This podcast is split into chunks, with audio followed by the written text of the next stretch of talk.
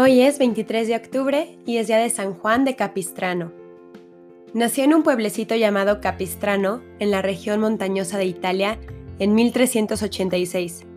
Fue Juan un estudiante sumamente consagrado a sus deberes y llegó a ser abogado y juez y gobernador de Perugia.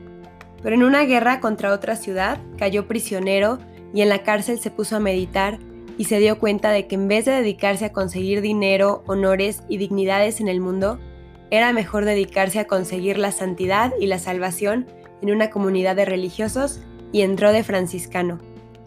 Como era muy vanidoso y le gustaba mucho aparecer, seguramente por su vida anterior, dispuso a vencer su orgullo recorriendo la ciudad cabalgando en un pobre burro, pero montado al revés, mirando hacia atrás y con un sombrero de papel en el cual había escrito en grandes letras, Soy un miserable pecador. La gente le silbó y le lanzó piedras y basura, Así llegó hasta el convento de los franciscanos a pedir que lo recibieran de religioso. El padre maestro de novicios dispuso ponerle pruebas muy duras para ver si en verdad este hombre de 30 años era capaz de ser religioso, humilde y sacrificado. Lo humillaba sin compasión y lo dedicaba a los oficios más cansados y humildes. Pero Juan, en vez de disgustarse, le conservó una profunda gratitud por toda su vida, pues le supo formar un verdadero carácter y lo preparó para enfrentarse valientemente a las dificultades de la vida. A los 33 años fue ordenado de sacerdote y luego durante 40 años recorrió toda Europa predicando con enormes éxitos espirituales. Tuvo por maestro de predicación y por guía espiritual al gran San Bernardino de Siena. Por 40 años fue predicador itinerante por Italia y otros países. Una vez en Brescia, Italia, predicó una multitud de 126.000 personas que habían venido de las provincias vecinas.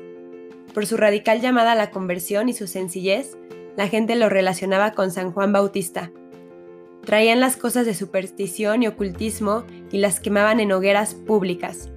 Tenía gran fama por su don de curación y le traían a los enfermos para que les hiciera la señal de la cruz. Juan convertía pecadores no solo por su predicación tan elocuente y fuerte, sino por su gran espíritu de penitencia. Dormía pocas horas cada noche. Vestía siempre trajes sumamente pobres. Comía muy poco y siempre alimentos burdos y nunca comidas finas ni especiales. Una artritis muy dolorosa lo hacía cojear y dolores muy fuertes de estómago lo hacían retorcerse, pero su rostro era siempre alegre y jovial. En su cuerpo era débil, pero en su espíritu era un gigante. La comunidad franciscana lo eligió por dos veces como vicario general y aprovechó este altísimo cargo para tratar de reformar la vida religiosa de los franciscanos, llegando a conseguir que en toda Europa esta orden religiosa llegara a un gran fervor. Juan tenía gran don para la diplomacia. Era sabio y prudente, sabiendo medir sus palabras para que éstas sirvieran la voluntad de Dios. Cuatro pontífices, Martín V, Eugenio IV, Nicolás V y Calixto III lo emplearon como embajador en muchas y muy delicadas misiones. Tres veces le ofrecieron nombrarlo obispo de importantes ciudades, pero prefirió seguir siendo un pobre predicador. En 1451, el sultán Mahoma II se lanzó una campaña con el fin de lograr la conquista de Europa. Conquistó a Constantinopla en 1453 y entonces se preparó para invadir a Hungría. En 1454, Serbia cayó en sus manos. Las noticias procedentes de Serbia eran horribles. Quienes se resistían a renunciar a Cristo eran torturados. Todo lo que fuese cristiano era destruido o, confiscado. Fue a Hungría y predicó una cruzada en defensa de la cristiandad. A la edad de 70 años, el Papa Calixto II lo comisionó para dirigirla. En Szeged unió el ejército de campesinos que había reunido con el ejército y ambos se dirigieron a Belgrado. Se decía que los cuarteles parecían casas de religiosos más que campamentos militares, porque en ellos se rezaba y se predicaba la virtud. Se celebraba misa diaria. A Juan de Capistrano le tenían un gran respeto. Los musulmanes atacaban al, al Belgrado y contaban con 200 cañones y una gran flota penetró por el río Danubio. Ante la superioridad de las fuerzas enemigas, los cristianos pensaban retirarse, pero intervino Juan de Capistrano convenciendo a Eunadi que atacara la flota turca a pesar de ser mucho más numerosa. En el momento en que los defensores de la ciudad se iban a retirar dándose por vencidos, Juan los animó llevando en sus manos una bandera con la cruz y gritando sin cesar, Jesús, Jesús, Jesús.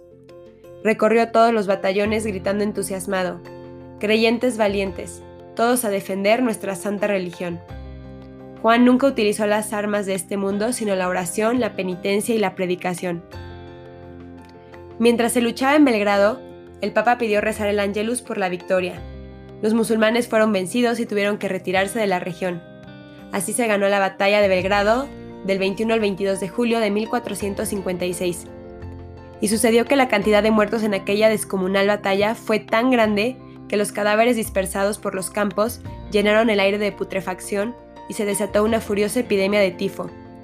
San Juan de Capistrano había ofrecido a Dios su vida con tal de conseguir la victoria contra los enemigos del catolicismo y Dios le aceptó su oferta. El santo se contagió de tifo y como estaba tan débil a causa de tantos trabajos y de tantas penitencias, murió el 23 de octubre de 1456.